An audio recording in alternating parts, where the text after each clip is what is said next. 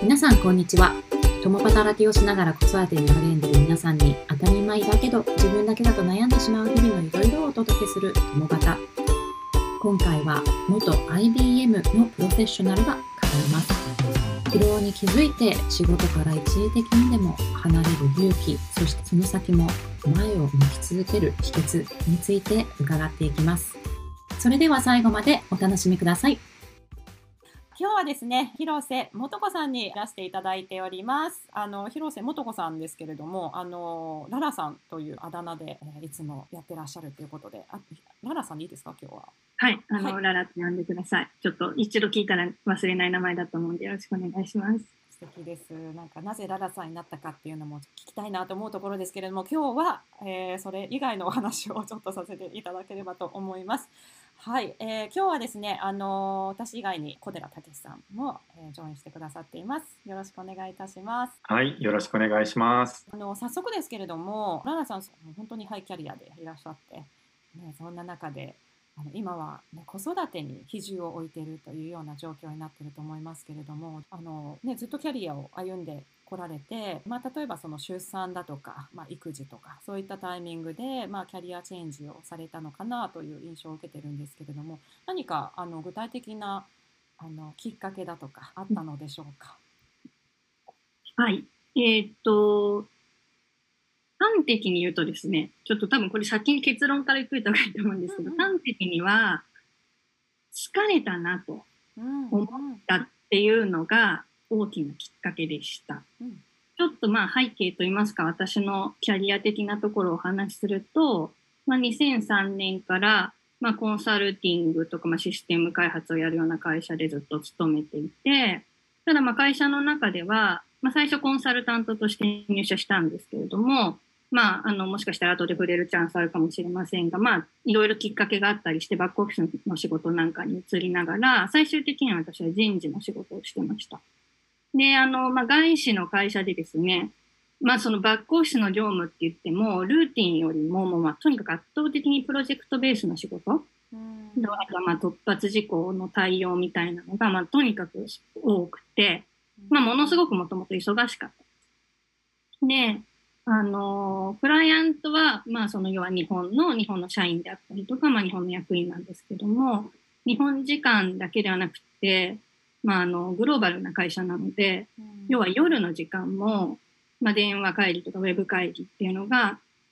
まあ、特にそうですね、辞める直前なんか本当に毎日やったんですね。うん、で、とにかくそれに 疲れたっていうのが大きかった。で、まあ、その、要はグローバルカンパニーというのは、こう自分が仮にこう昇進していって、エグゼクティブになっていって、でもやはり、まあ、そのロールの性質上、そういう、なんていうんですかね、夜にテレコンやらなきゃいけないとか、そのグローバルのレビューを受けなきゃいけないとか、そういうことっていうのは避けられないわけで、なかなかなんか、そうか、私の今のこのしんどいなと思ってる生活パターンとか、仕事をする上での差がみたいなものって、うん、そうそうなくならないなと思ったんですよね。で、まあ、あと、まあ、当時、まあ、かれこれ私今、この専業主婦的な生活になっても、かれこれ2年近く経つんですけども、まあ、当時40歳過ぎて、体力的にも、まあ、正直ね、女性40歳過ぎて、結構いろいろ自分の体の変化というのを感じてくると思うんですが、でちょうど第2子の育休から復帰して、まあ、コロナがやってきて、で、働き方的にもリモートワーク、まあ、もともとリモートワークできるし、非常にフレキシブルな働き方ができていたんだけれども、完全にリモートになって、まあ、仕事とプライベートの境目はどんどん曖昧になって、で、それがまあその朝から晩まで続く。っていうのにね、非常にまあ、今思えば見えないストレスっていうのを抱えてたかなというふうに思ってます。そういう、まあ、疲れたなっていうことと、そのなんか両立が難しい。子育てと仕事の両立が難しいというよりは、私の場合は、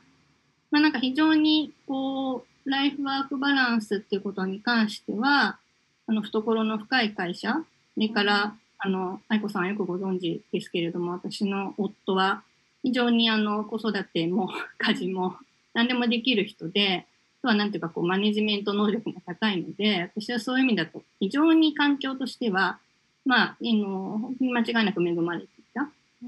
もまあそんな中にいてもなんか今日しんどいなって思いが増してきた。なんかこうやりがいとか責任感とか、まあ、ある意味での意地みたいなものとかそういうのでこう引っ張り続けるには、まあ、ちょっと糸が切れたって感じなんですよね。あのもうちょっとこれ続けたくないなっていうのがある時ピーンと振り切ったんですね。でそれと、あのー、子供との時間。まあ、今、うちの子供上が小学生で、下が、えー、年中なんですけども、まあ、2年前っていうと上の子もまだ、まあ、保育園に通ってる時代で、で、なんかちょっと子供との時間に、もっと子供との時間が欲しいというよりも、なんかそこに集中できていない自分がいるっていうのをすごく感じていて、これをなんか、あ今打破しないでいつできるんだろうっていうふうに思ったんですね。すごくこう複合的でありながらも、まあ最初に戻りますと、端的には、なんかこう、うん、このままの生活ちょっとしんどすぎるという疲労感みたいなものが振り切ったっていうのがすごく大きかった。うん、まあ子供の年頃を考えた時に、あ切り替えるんだったら今だなと、そこが背中を押したっていうのが、あの、大きいかなと思ってます。ありがとうございます。あの、すごく赤裸々にお話しいただいて、あの、感謝です。ね、なんか大変ですよね。夜も、あの、夜中の会議とか私もしょっちゅうやってましたけれども、しかもリモートワークでお仕事していくと、さらにその頭をスイッチさせるっていうことが結構難しかったりもするなというふうに感じたところではあるんですけれども、ね、なんか一番、なんだろう、あの、まあ、いろんなね、要素があの重なったタイミングだったのかなとは思うんですけれども何かここが一番辛いなって思うポイントっていうのは何かありました？なんかねこうね頑張ることが当たり前な環境にいたなって思うんですよね。うんうん、でそれはなんかすごく両面あってね。なんかみんながすごく頑張っている優秀な人たちがあのそれぞれの能力をもう限界突破して出し合いながらやっている。で、そのなんていうか結束感とか、そういうのはすごくあるし、なんか私は本当にその会社の環境とか、まあ、チームとか仲間とか、クライアントって意味ではとても恵まれていたと思っているし、今でも皆さんとこう、あの、付き合いもあるし、あの、振り返った時には非常にポジティブなあの思い出ではあるんですけれども、なんかでもやっぱりみんなの無理の上に成り立ってるなって思うところが正直ね、これはなんかその自分がいた会社に対してどうこうではなくて、なんか結構世の中の、うん、これも女性に限らず、あの、働いている多くの人が多かれ少なかれ感じる面かなと思うんですけども、なんていうのかな。こう、やりがいを持って頑張る。でもなんかその頑張りの方が、なんかすごくあの、絶妙なバランスというか、均衡の上に成り立っていて、それがやっぱり私の場合は、その、やめようと思った、そのタイミングでの忙しさって、その物理的な、あの、多忙な状態っていうのが、ぐっとそのバランスを崩したというよりも、あ、これ続けていくのしんどいっていう方に傾かせた。うん、なので、あの、ご質問に対する答えとしては、なんかあんまりこの疲れたからやめたんですっていうのを共通をしたいわけではないんだけれども、なんかこう、頑張ってることの、頑張りの、なんていうんですかね、層の上に成り立ってるものって、やっぱりなんかこう、ずっとそれが重なっていくと、なんか疲労骨折じゃないですけど、うん、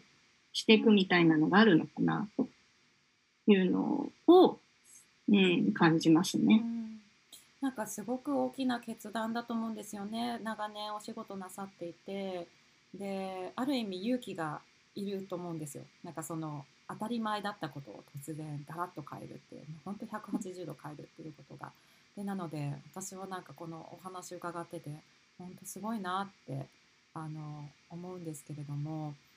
ね、なんかすごくその大きな決断をあのするにあたって悩まれたこと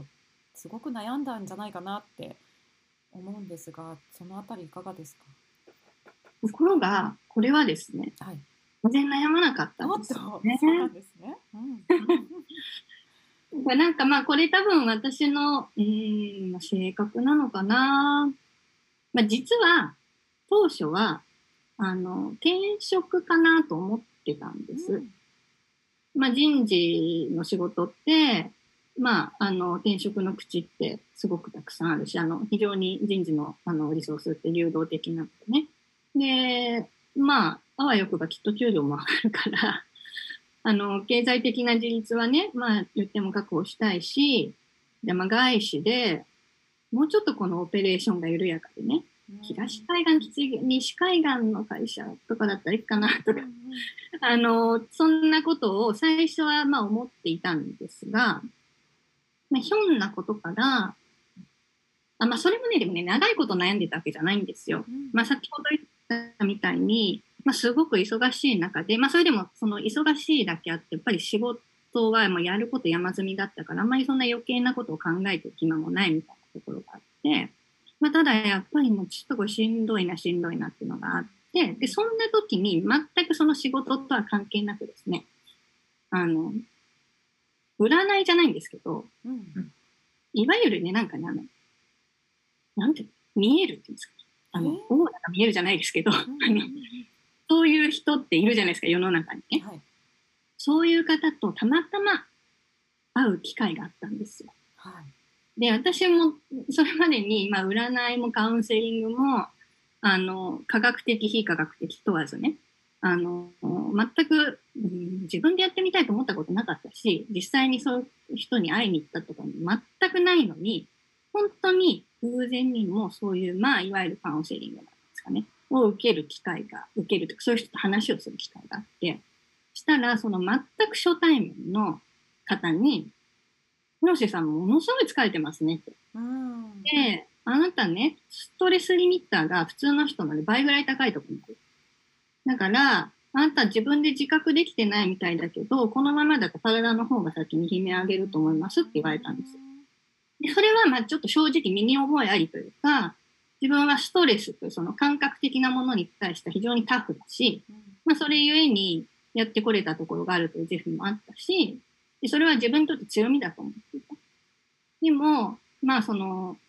いろんな意味でもう若くもなくなってきて、なんか徹夜がなんてしようもんならね、翌日がもうガタが来るような年にもなって、やっぱりあ私疲れてるんだというふうに思いました。で、じゃあ、転職でも考えた方がいいですかね、やっぱり、みたいなことをその方にちょっと言ったら、うん、やめちゃっていいんじゃないですかって、なんか至って軽やかに言われたんですよう。ん。で、要はその同じような、要は、なんていうんですかね、やっぱり転職っていうと、それまでのキャリア積み重ねたものをベースに次っていうふうな、まあ、ステップアップっていうふうに考えるから、ちょっとどうしても、なんかその処遇面で今までのものをベースによりいい条件のところにみたいに考えちゃうねと。でも、なんか同じような仕事とか働き方の延長であると、会社だけ変わってもね、結局まあ同じことよねと。一旦そのリセットするような気持ちで、別にそんな心配しなくて大丈夫ですと。うん。心配しなくて大丈夫っていうのは、まあ、その方何かが見えるのでね。まあ、そういうふうにおっしゃって、そこが何を根拠にっていうのは私にはわかりませんけれども、なんかね、その経験がね、全く知らない初対面の第三者にそう言われたことっていうのが私の中でもすごくね、お、やめるってありなんだと思ったんですよ。で、それで私もその日に、もうやめようと思った。全く悩まなかったですへね。えそれで、あのー家に帰って、まあ、全く悩まないっていうか、もうやめて、やめるっやめた後私どうするのかな。まあでも子供いるし、なんだかんだとね、忙しく過ごすんだろうし、まあ、一気に暇になるわけでもないから、まあ、やめ、やめてみるかと。うんやめてみるって感じですけどね。うんあの思いまして。で、もう一日もしないうちに夫に話して、うん私やめようかなって言ったら、うーん、いいんじゃないって言ったんです。いいですね。なるほどね。へえそうやって決めましそこで会話したとかなく、あ、いいんじゃないって言た。う。うんある意味その占い師の方が違う視点をねそうそう。なんか下手に私のことを知ってるわけでも、なんかアドバイスでもなく、なんかこう、私の、なんかこう、うん。背後みたいなところを見ながら、やめ、やめたらいいんじゃないですかっていうわけですよ。その感じがね、とっても、なんか腑に落ちたんですよね。へうん。それがなかったらもしかしたらやめ、その時にスッとやめるっていう決断には至ってなかったかもしれないです。ーうん。いやなんかすごく意味のあるねなんか この話を共有しても、なんか同じようなことを他の人が経験できるわけでもないなと思いつつ、でもなんかこう、なんていうんですかね、なんか思いもよらぬきっかけでしたっていうことです。うん最後その背中を押したことっていうのは？あのたけしさんはご存知だと思いますけど結構ねコーコーチとしての関わり方としてなんか違う視点を与えてあげる機会を作るっていうことをやったりもするんですけど、なんかそれでね言われたもしくは自分でそういう違う視点を築いてああ自分ってこういう道もあるんだっていうのに気づいてあこれだこれしっくりくるみたいな気づきがあったりもするんですけど、まさになんかねララさんが今経験なさったのってそういうことかなってご自身の中でどこかであったんだけれども誰かに言ってもらうことによってあうん。これこれみたいな気持ちになったんじゃないかな、本当にねそう。おっしゃる通り、そのね、カウンセラーの方に言われた他のことは全て私想定範囲だったんですよ。自分のことも、まあちょっと聞いてみた、例えば子供のこととかも、なんかこういう感じの、こういう感じですよねって言われたこと、まあそのさっきのね、あのすごく疲れてますって言われたことも、それも含めて私にとってはまあ確かにそうだよねと。なんかいわゆるまああ合ってるなというか、うんっていう感じだったの。なんか、唯一意外な一言が読めればいいじゃないだったんですよね。なんかそれが、あの、まさに自分になかった視点が、ふっと、もう思いがけず、その、占いだかカウンセリングだか、そんな、あの、経験から得られたということです。とってもとっても面白いですよね人生ってそういう本当にふとねパッと出会った人の一言とかやり取りで変わっていくものがあるんだなっていうのも感じますしでもそこまでのいろいろララさんが感じてきたこととか積み上げてきたことがあってふとしたそのきっかけをそういった第三者があの与えてくれるっていうことでもあるとは思ってるんですけどいや非常に面白く聞かせていただいておりましたしそれでじゃあやめてみるかって言ってやめて今ここまで専業主婦的な生活2年過ごされてみてどんな2年を過ごされてるのかな？そして今どんなことを感じられてるのかなっていうのをより興味を持ちました。まさにそこをぜひ聞きたいなと思うんですけどい今どうどうですか？どうですかって。どんな質問だ、えっと今はね、うんうん。あのいや、本当に、あの、専業主婦的ってちょっとぼかしてますけど、まあ専業主婦ですが、あの基本的に夫の扶養家で、あの、生きてますし、まあ子供が2人、まあかれこれ成長して上の子は小学生になりましたが年中ですと。で、まあ、子供を送り出し、まあ、あとは子供の習い事の送迎をし、まあ、それにまつわる諸々の事務的なことなどをこなし、まあ、食事をしたり、あのね、用意をしたり、まあ、その家事全般をやり、まあ、でもですね、あの、さっきもちょっと触れましたけれども、うちの夫は非常に家事能力が高いんですね。育児能力も高いんですよ。なので、それ、それに関しては、その私が、いわゆるフルタイムで仕事をしていた時と今とで、実はあまりバランス、バランスっていうのかな？変わってないんです。うーんで、まあ、それは、あの、そうしましょうと話し合ったりとかではなくて、至って、まあ、その、あうんの呼吸といいますか、まあ、割とその、我が家は、それぞれの、まあ、得意なことを得意な方がやる。っていう感じで分担してるんです。あとは、まあ、その、忙しいとか、物理的に制約があることっていうのは、あの、お互いのスケジュールを全部、あの、まあ、よくあるアプリにですね、スケジュールアプリに入れて、子供の予定も全部入れて、まあ、それでこう調整をしながら、これは、あの、どっちがやるとか、ここ私行けないから代わりに行ってとか、まあ、そういうの、まあ、その、なんていうんですかね、イベントベースで相談をして、まあ、調整するっていうふうにやっているんですね。ねなので、なんか私はね、まあ、考えれば考えるほど、ただただ楽になりましたね。うん仕事がなくなった分。ね、でも、かといって暇かっていうと暇ではなくて、そう考えるとやっぱりそのいわゆる主婦業といいますか、家庭の中、まあ、子育て含めて、あのやっぱりなんかこの名もなき、まあ、家事なのか、こう名もなきお仕事というのはいろいろあるし、気づくこともやることもたくさんあって、で、それを日々やっていると、うん、結構忙しいなって思いますね。うんうんね、なんか結構その名もなき家事というか育児っていうのはすごくあのやればやるほどもっと出てくるみたいな。うんうん、あそうですあねねうん。やってると気づいてうん、あれもやろうって思って、まあそこに時間もあるから手が回るうんっていうのは、まあそういう連鎖なのかなとも思いますね。うん。なんかご夫婦でそのお互いの強みを把握してらして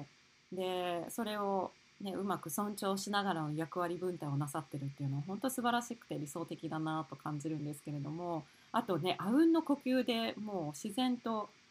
あの何も言わずにうまくはまってる それはあれですね。いい良し悪しあるのかもしれないんですけど、うちはなんか夫婦ともに割とこう、あうんを重んじるじゃないですけど、ちょっとそういうカルチャーの人間なんですね、多分。なんていうんですか。この全部吐き出して、こう、見える化してね、いくことに、それでこう、カンファタブルっていうか落ち着くっていう人もいると思うんですけど、どっちかっていうと、その、観察して、うんなんかこう、動くというか、あのー確認するコミュニケーションをするよりも、見てか、あの、あ、こういうことだなと思って気がついたらやるみたいな。なんか割とそういう動き方をする人間なんですよ。どちらかというとね、あの、私も夫も元来。うんなので、結局その夫婦としての、その、なんかこう、もろもろね、あの、協力してやっていかなくちゃいけないことも、割とそのスタイルでやっていて、まあ多分だからある意味夫婦がそういう行動パターン的にというか思考が似てるところがある分、そういうプロジェクトマネジメントスタイルみたいなものが合ってるのかなと思います。でも世の中のご夫婦だったりとか、まあそれ別に夫婦じゃなくても、なんかこうね、チームみたいなものでも、まあ、いろんな人がいるので、なんかきっと我が家は我が家のやり方ってことなのかなと思うんですね。ただなんかその強みみたいなものは、そこはね、またこれ夫婦で全然違うんです。だからそれが良かったかなというふうには思ってますね。うんなんか結構そのなんでしょうねなんかご夫婦の中であの私これだけやってるのに気づいてよみたいなことにななったりするじゃないですか。うん、ありがちですよね。そうそういうのがないってことですよね。なんかお互い、ね、うん。うん、お互い気づいたらもう行動うん、だからなんか発想として、やれる人がやった方が、うん結局いいじゃないかというふうに思ってますね、二人とも。そのやれる人がやるっていうのは得意であるということと、時間があってか手が回る人、その二つの要素がある気がするんですけど、やれるときにやれる人がやる。うんうん、で、それであまり、その夫婦間の、なんていうのかな、負担感が偏らないようにっていうのは、そこは、あの、お互いへの配慮かなと思います。それはちょっと偏ってしまったことって過去にあったりはしたんですか？うん、やっぱりなんかその、ありますね。夫の仕事も、なんかあの、彼自身は非常にその、なんていうんですかね、スケジュール管理みたいなもの上手なんですけれども、まあそれでもやっぱりね、お客様を相手にやってる仕事だと自分のコントロールだけでは済まないことは多々あるわけで、そうなると、その夫が夜はいない、ずっといないとうん帰り遅いとみたいなことももちろんあるし、逆に私が、あの、朝と夜に、その、テレコン入ってますと。で、出られません。で、人事の仕事って、ある意味、社内ごとなんだけれども、人のね、いろんなこう処遇がかかっているので、待ったなしですみたいなのが多いわけで、まあ、その辺で、なんか、こう、ある一定期間、圧倒的に、例えばこう夜の子供の世話みたいなものはすごく夫に語る、あるいは私に語るみたいなことはあります。ただなんかやっぱりそれは、あの、お互いの、これね、まあ、我が家の場合はちょっと申し遅れですが、まあ、もともと、あの、同じ会社に勤めていて、お互いの仕事の様子というものを、まあ、よく知っている。あの、それも大きいかもしれませんね。だからその忙しいって言った時に、一体何が忙しいんだっていうよりは、どう忙しいかっていうこと。で、それがそのどのぐらいその緊急性が高いとか、調子の効かないものかっていうのも非常になんていうかこうイメージしやすいお互いに。っていうと、なんかその配慮するポイントっていうんですかね。なんかその辺の感情ってあるじゃないですか。なんかこう、分かれば理解できる。見えれば理解できるみたいな、あの、ところっていうのがすごくあるかも。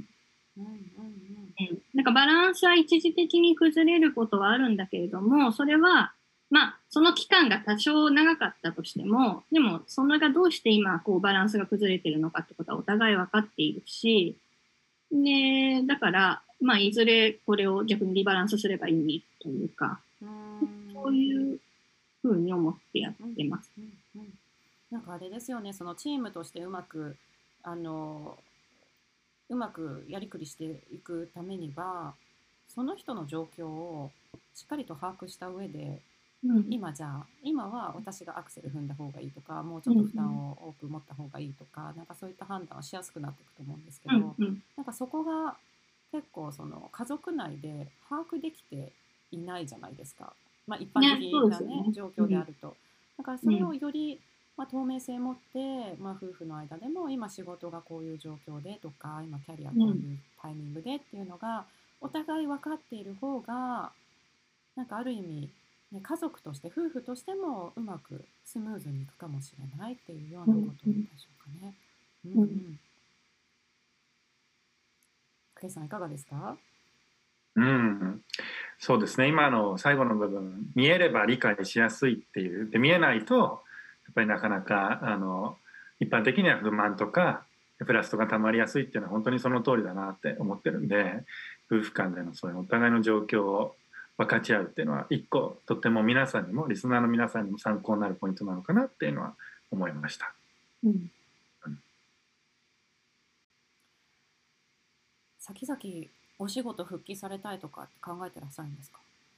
うん、なんか復帰っていうのはあんまり思っていなくて、うん、なんかね、私ね、ちょっとこの度この、ここでお話しさせていただくので、私辞めた時、どんなこと言ってたかなと思ってね、昔のメールをね、ひっくり返してみたんですよ。あ、すごい。うん。うん、したら、退職するときに、まあ自分のクライアントとかチームとかに、なんか私メールをしたためていてね、まあ当時コロナだったので、結構最後あまり皆さんに対面で会えなかったりして、メールでご挨拶をね、してたんですけどね、なんかね、あのー、まあそのうち、まあ当面はその子育てに専念をしました。で、そのうち自分の中からふつふつと湧き上がるものが出てきたときに、これまでとは違った形でまた働いてみたいと思いますって書いてました。うん、で、その感覚は今も変わらないです。うん。なんかその、もともとね、私すごいこう、バランス人間というか、なんかこう、割と周りを俯瞰して、こう全体のバランスの中で、今は自分はこう動いた方がいいみたいなことを見て動くっていう、割と子供の頃からそういう人間で、で、なんかもう非常にそういう行動パターンですかね、思考が身に染みてるんですね。なんかその自分をニュートラルに持っていくことはすごく得意で、だからまあそれをある意味、なんか外資だったりコンサルティング会社ってすごい我が強くて推しの強い人いっぱいいるんですけど、うんそんな中で逆になんかそのコミュニケーションハブになるというか、交通整理ができるような立場っていうので私それなりに需要があったので自負してるんですけど、うん、でもなんかね、その元々の性格に加えて、なんかそうやって仕事の場所でね、その自分がこうバランスを見てそこに対して動いていくってことが、さらにこう、なんていうんですかね、自分の中で習慣化しすぎた結果、なんか私はね、すごくね、自分が何が好きなのかとか、私は何をしたいのかみたいなのが、本当にわからなくなってるなと。うん、なんか自分の好きを極めるみたいなこと、なんかそもそも、極めたいほど好きなことって何だ、うん、なんか趣味って、うん、趣味ね、みたいな感じなんですよね。なんか、なんかちょっとそんな自分に、ふと、なんかそのね、あの、改めて気づいて、あ好きなことをちゃんと見つけられた方がいいなって思ったんですよね。で、そうすると、なんか、今なんかやらなくちゃいけないこと、やるべきだみたいな、べき論で動くんではなくて、なんかこう自分の気持ちが素直に動く方に進む、そういうものを選んでいくっていうのを、うん、まあこれからの人生、まあ言っても後半戦というかね、何年生きるかわからないけれども、あの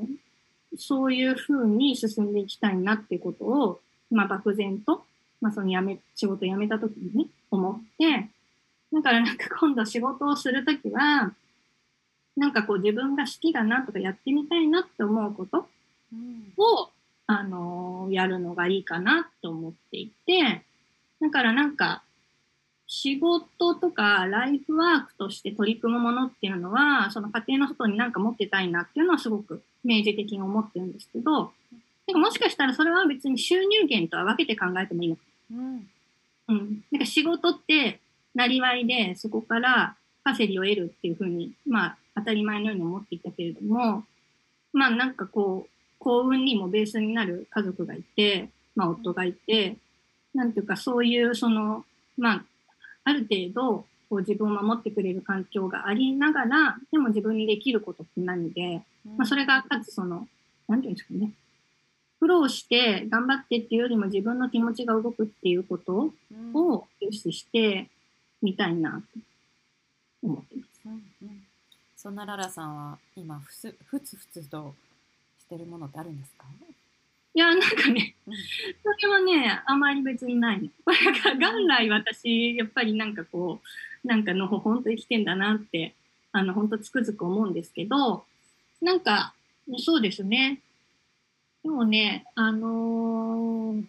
やるべきであるうんぬんではなくって、まあ、努力することも気持ちよくできることの方がいいなと思うし、あとはなんかこう自分を、なんていうかな、独りよがりにならないようにというか、何かこう、客観的に自分のことを眺める機会っていうのは、必要だと思っていて、なので、まあ、今こうやってね、あの、お二人とお話しさせていただいていることもそういう経験の一つかなとは思ってるんですけれども、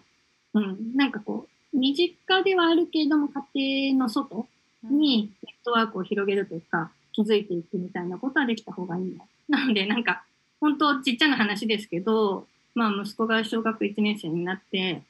PTA やってみたりとかみんなしてるんですよね。うん。なんか、なんかちょっとそういう身近ながらも、自分のそのコアコアの家庭とは違う、ちょっと外のネットワークの構築で、そこで自分にできることを探す。そうすると、なんかこう自分がどういうことができて、何を楽しいと思うのかってことを自分で自分を試すっていうんですかね。うん。機会になるなと思っていて、で、それは必ずしも、まあどこかで勤めるとか、お金を稼ぐとか、そういう、いわゆる仕事っぽいことでなくとも、できたりするなと。なんかちょっとそういう、あの、活動、まあ PTA しかあり、あとはなんか自分の母校の同窓会のうん、なんか、まあこうやってね、お話しさせていただいたりするようなことも、あんまり臆せずに、まあちょっと自分でフットワークをできるだけ軽くっていうふうに思ってやっています。うんうん、なんかね、あの、自分をより深く知ると、満たされた状態を作りやすくなったりしますよね。だからなんか、そこにどんどん近近づいていらっしゃるララさんなんじゃないかなと思うんですけどララさんまさにあの、ね、なんかお子さんにかけてらっしゃるなんか時間とかも、う、気持ちとか愛情とかって本当に、ね、人一倍なんじゃないかなと私はか勝手に思ってるんですけれどもあのすごい素敵だなというふうにいつもあの思っているんですがあのなんか育児において、ね、大切にされてることとかこだわってらっしゃることってあったりしますか、うん、あんまりないんだけど、うんうんあんまりないんですけどね、うん。あのね、まあ、無理をしない、うん、無理をさせない。うん。うん、それかな。うんうんなんかその子供たちの、ま今、今を充実させるということに注力しようと思ってます。これはまあ戒めも含めて。なんかその先々のことを考えてとか心配して先手を打とうとするよりも、まあその今がまあ楽しく、あの、できるだけ満足できるようにっていうことを意識して、まあ、その時間、お金の使い方というか、その投資をどういうふうにするかっていうのかな。うん。まあ、そうしておけば、あんまりその彼らに無理をさせないで済むなと思って。うん。え先々無理させなくて済むってことですか、まあ、い今、今の積み重ねがさ先につながる、基本的にそうなんだと思うので、なんか今、今の彼らが楽しく、あの、なんていうか、満ち足りた状態になれることをやらせてあげられるように、うん。うん、っていうのを、まあ、なんかこう頭の片隅に置いて、まあ、時間の使い方もそう、なんかまあそういう習い事とかそういうこともそうなんですけど、だからまあその子供によってそれの基準ってちょっと違ったりもするので、うちも二人いますけれども、それぞれの特性があるなと思ってるので、上の子にフィットしたことが下の子にフィットするとは限らないっていうのも、まあつくづくね、子育てしてみて感じますし、そういうところも含めて、まあそれぞれの子供に対して無理はしない。そして自分もその親として、なんていうのかな。まあ自分も無理しない子供もなんて無理させないか。うんうんなんか無理をねしないっていうのってなかなか自分で自覚しないで無理しちゃってるとかってあるじゃないですか。うんうん、ありますねそういっ。たところって奈良さん何か ねなんかベベクトルというかなんかなアンアンテナを張ってることってあったりするんですか？うーん。そうね。まあ、なんなんだろうね、これだからすごい感覚的なところだなと思うので、なんかすごくこう明示的な指標があるわけじゃないんですけど、言葉を変えれば、うん、嫌なことはやらない。うん自分がなんかその、なんか違和感を感じる。なんかね、それはね、頑張らないとか、努力しないとか、あるいはその我慢しないっていうのともちょっと違っていてうん、結局なんか、うん、こう、その努力も含めて自分が気持ちよくできること、よ今の自分がね、うん気持ちよくできること。こう今、今頑張れば、この先にこんなことがあるはずだって言って頑張れるならそれもそれなんですけども、あのーちょっと思ってるのは、子供はそれができないっていうのかな。うん大人って、なんかこう、こうこうこうすればこうなるんだから、つまり逆算的に今これの努力をしていることは、リーズナブルなのであるというふうに、まあ、経験的にわかる。あるいは、自分自身経験してなくても、先人がそのように述べていたら、まあそうだろうなということを結構頭で納得して、で、頭で納得したことで行動もできると。うんうん。っていう、まあそれ自分自身の成功体験、過去の成功体験からま応用が効くっていうのもそうですけど、子供ってそうじゃないんだと思うので、結局その、今目の前で、あの、本当はやりたい遊びを置いてもこっちをやる。なんかそのことを親がいかにね、あの、やっといた方がいいのだと解いても、この努力して頑張んなきゃいけないこと自体にやっぱり楽しみがないと、うんうん、できないんだと思うんですよね。うんだからなんか、その努力させる、あの、なんていうのかな、先行投資っぽいような、今これだけ頑張っとけばみたいなところも含めて、それが今のこの年齢のこういう性質を持っている我が子に対して、リーズナブルかどうかっていうことを、うん親として大人としてできるだけ冷静に見極める。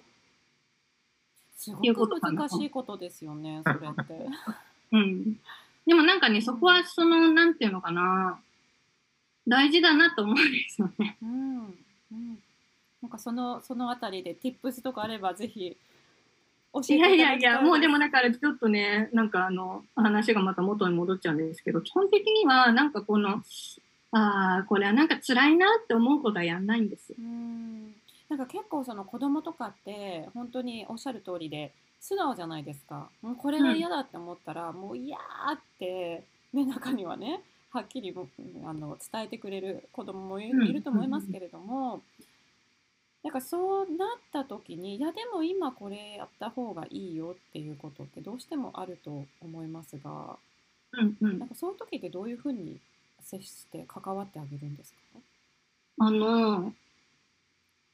うち、まあ、二人いて上男の子なんですけど、上の男の子の場合は結構、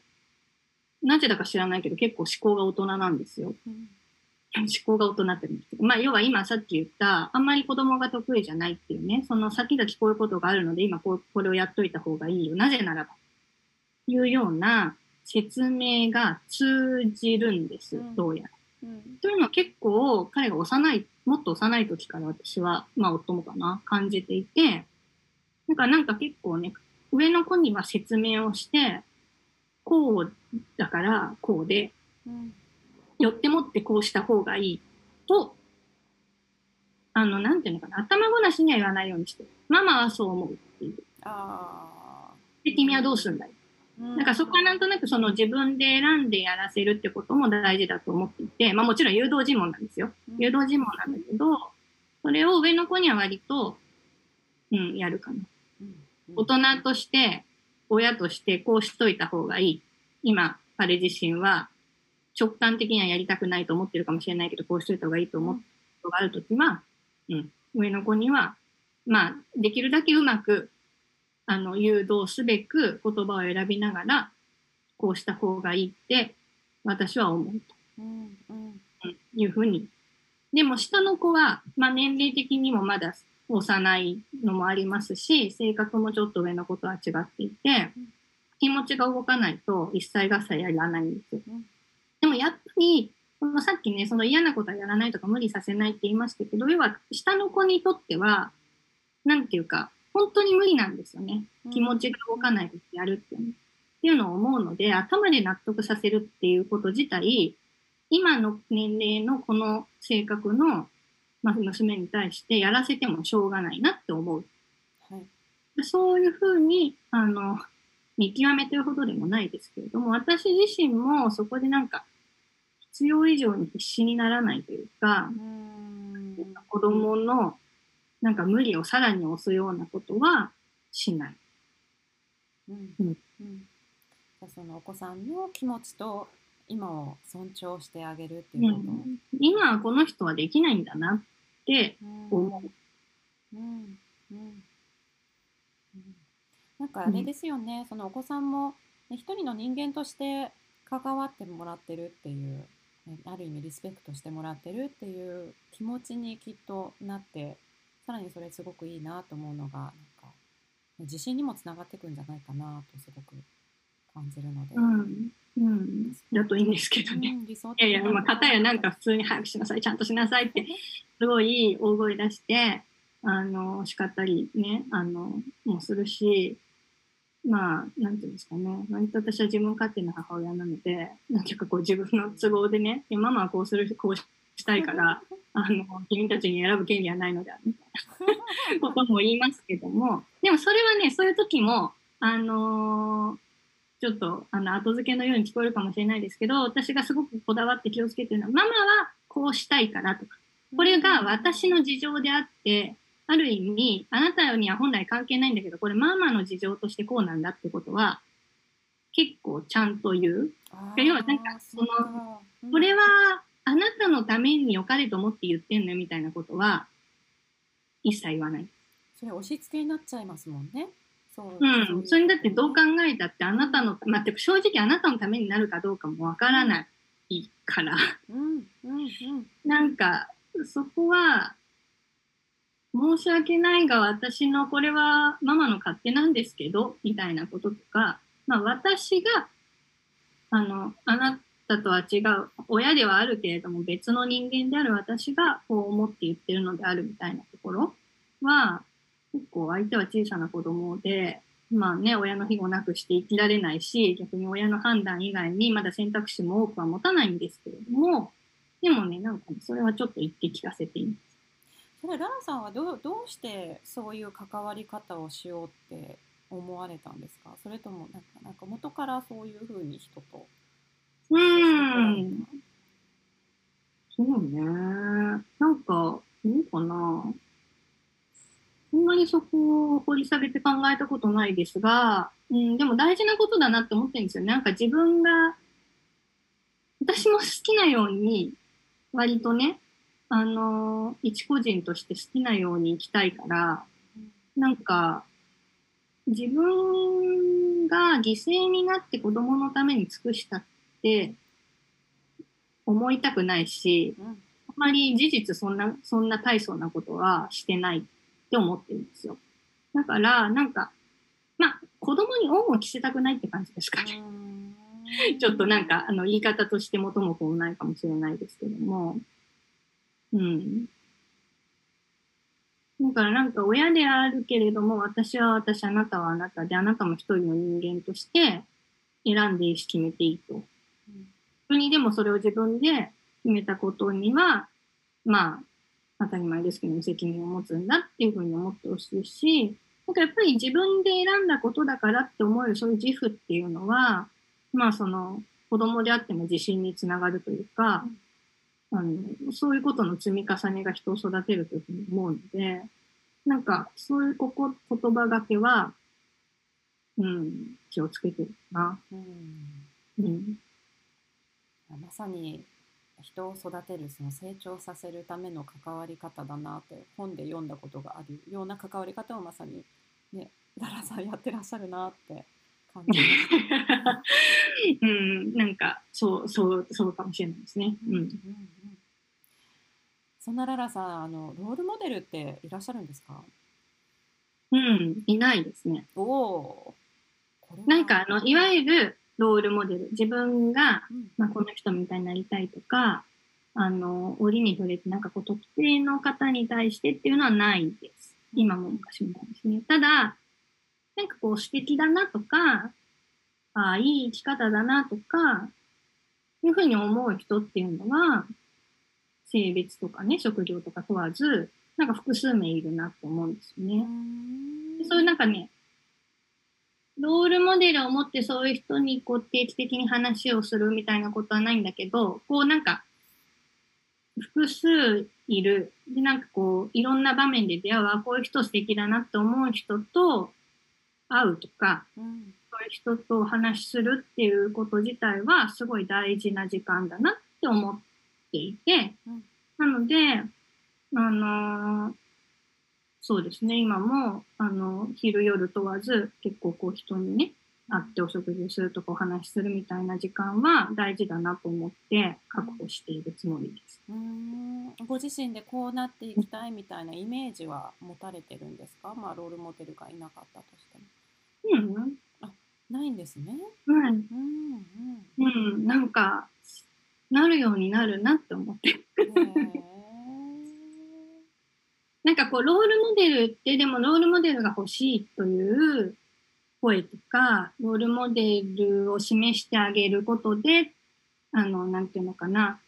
あの、すごく今悩んでる人たちにとっての、なんかこう、指針みたいなものっていうのは、まあ私も人事にいましたし、あの、コンサルティングの業界にもいましたし、そういう声はたくさん聞いたし、その必要性みたいなものっていうのも、あの、肌で感じる機会もありましたけれども、なんかその、完全にまあ試験ですけれども、なんかロールモデルが欲しいって、なんかこうと別に追いかける背中が欲しいっていうよりは、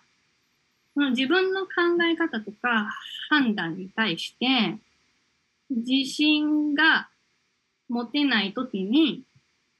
何とかしたいって思うことの裏が裏返しっていうか、現れなのかなと思っていて、そういう意味だと必要なのは、そのなんか、真似できる対象を別に探すことというよりは、うんなんかこう自分をちょっとこう客観的に見る。こう自分を俯瞰して自分のステータスを確認するとか、整理して、こう自分の感じ方とか考え方とかその行動みたいなものが、まあ、自分的に OK かどうかっていうのをチェックすることなのかなと思っていて。うん、で、なんかそのために、なんかこう特定の指針を持っているとそれが簡単にできるなっていう人は、ロールモデルを持っているって答える気がするし、ロールモデルが欲しいって求める気がするんですけど、私はなんかそこで別に特定の人ではない。ただ、なんかやっぱりその自分で自分をチェックするというか、私って今どんな状況かなっていうのを見るきっかけとして、誰かこう、人と話す。うん。まあ、それは夫だったり、家族ではなくて、もうちょっとその第三者的な人とはい。話をする時間っていうのを、なんかね、別に、あの、全然どうでもいいお話でいいんですけど、うん。なんか茶飲み話でもいいんだけど、そういう中から、なんとなくこう自分のその時の状態っていうのをチェックしてると思う。うんでそういう時間が私にとっては大事です。だからロールモデルはいないけれど、いないって思ってるんですけど、なんかそういうロールモデルを求める気持ちっていうのには共感するし、なんとなくそういう自分を、こう、なんていうか見て、なんていうか、私はなんか特定の人からそのあなたの今の状態っていうのをカウンセリングするとかコーチングしてもらうっていうこと自体にあまり時間を使ったことはないけれども、なんか、まあ、それにかなり似たようなことを自分的に人との対話の中でやってるかうん。すごくら。で、なんかそれで、なんかあんまり自分で困ってないから、うんうん。それを誰かにお願いするとかうん、あの、定期的にどなたかにやってみたいなことはあまりしないんですけれども、うん。うん、って感じかな。ありがとうございます。なんかすごく、ね、ご自身を肯定するいい手段があるというか、もうなんかご自身でどうすればいいかっていうのをもうね、把握なさっていらっしゃる印象を受けました。たけさんいかがですか？はい、いろいろとララさんのお話であのリスナーの方々にあの届く響くこといっぱいあったなって思ったんですけど一個僕ピックアップしたいなと思ってたのはやっぱり先々のことを心配して動くよりも今を大切にしていくっていうところの感覚が非常にやっぱり大事だなって思って聞かせていただいてました。子育てにおいてもご自身としてのウェルビーイングな日々を過ごしていく上でもやっぱり先々のことを心配しちゃうと不安からの動きになるなと。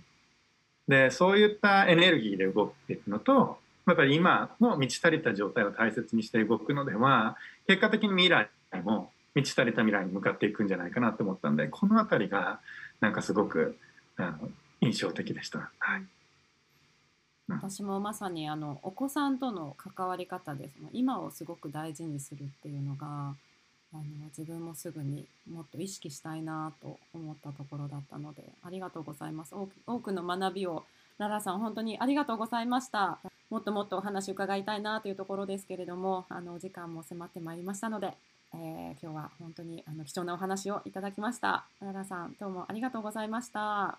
りがとうございました。